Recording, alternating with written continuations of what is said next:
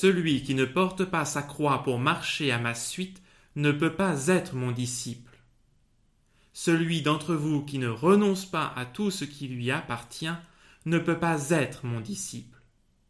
Chers amis, comment des chrétiens d'aujourd'hui, si insérés dans le siècle, tributaires des structures économiques et sociales, préoccupés de la sécurité de leur emploi, de l'avenir et de l'équilibre de leur famille, peuvent-ils accueillir une parole si radicale de Jésus Alors, je ne sais pas si l'effervescence des commencements de l'Église rendait les choses plus simples pour nos frères chrétiens des premiers siècles, mais une chose est sûre, renoncer à tous nos biens et aux liens les plus sacrés qui nous lient à nos proches pour devenir de vrais disciples, eh bien, trouble le chrétien du deuxième millénaire. Et pourtant, c'est bien nous, vous comme moi, que le Christ appelle aujourd'hui à marcher à sa suite. Alors, accueillons cette consigne que Jésus nous donne. Le suivre, eh bien, implique des renoncements. Renoncer.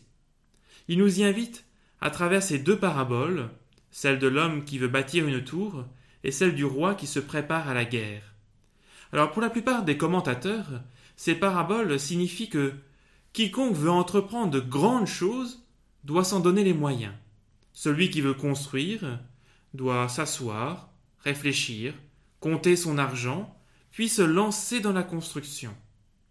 Le roi qui veut partir en guerre doit réunir son état-major, compter ses troupes et se lancer dans le combat. Mais celui qui veut être disciple doit renoncer à tout.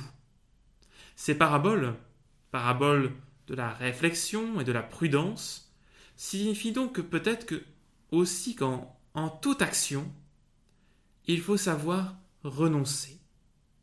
Peut-être qu'à la réflexion, le constructeur a renoncé à sa tour et le roi à sa guerre. Et nous, à quoi faut-il que nous renoncions? À la lumière de cette interprétation, il me semble que Jésus nous invite encore une fois à renoncer à construire notre vie uniquement sur nos moyens humains, trop humains. Permettez-moi de, prendre une image pour illustrer mon propos. Il y a dans, l'œuvre de Dino Buttazzi une nouvelle qui s'appelle L'écroulement de la Baliverna. La Baliverna, c'est une très vieille tour euh, qui tient à la fois de la prison, de l'hôpital et de la forteresse. C'est l'image de notre vie et de notre société que nous construisons trop souvent comme des lieux d'exclusion, de haute sécurité, d'hyper-protection, où notre liberté véritable est aliénée, hein, mais où nous sommes protégés des menaces extérieures. Cette tour de Baliverna, voilà, hein, c'est tout ce que Jésus ne veut pas.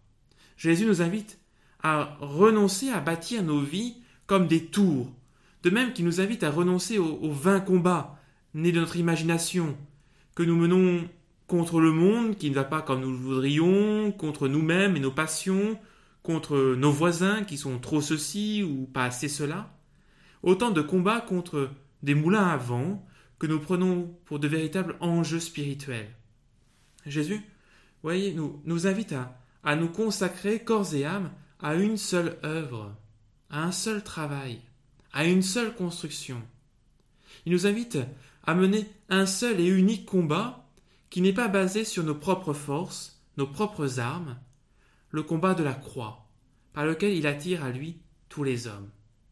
C'est le combat de la charité et de la patience de Dieu, le combat de la sagesse et du discernement, le combat de la vérité et de la justice, le combat du bien commun et du pardon, un combat où rien n'est assuré, calculé, mesuré, mais où tout est donné par amour. Alors, nous n'aimerons pas seulement nos amis, nos parents, nos riches voisins, mais aussi, comme disait l'Évangile le dimanche dernier, tous ceux qui ne sont pas de la fratrie, les pauvres, les estropiés, les boiteux, les aveugles.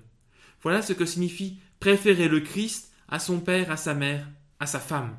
C'est s'attacher au Christ pour s'attacher à tous. Être disciple du Christ, chers amis, c'est donc pour nous renoncer à la tentation de se passer de Dieu.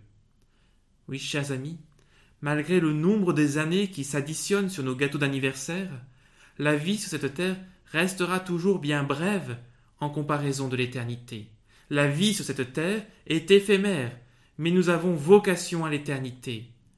Ne nous trompons pas de combat, ne nous trompons pas de priorité. Soyons comme le constructeur de la tour ou comme le roi qui part au combat. Agissons avec prudence, faisons ce que Dieu attend de nous. Alors nous pourrons dire Mon Père, je m'abandonne à toi, fais de moi ce qu'il te plaira, quoi que tu fasses de moi, je te remercie. Je suis prêt à tout, j'accepte tout, pourvu que ta volonté se fasse en moi, en toutes tes créatures. Je ne désire rien d'autre, mon Dieu. Je remets mon âme entre tes mains, je te la donne, mon Dieu, avec tout l'amour de mon cœur, parce que je t'aime, et que ce m'est un besoin d'amour de me donner, de me remettre entre tes mains, sans mesure, avec une infinie confiance, car tu es mon Père. Amen.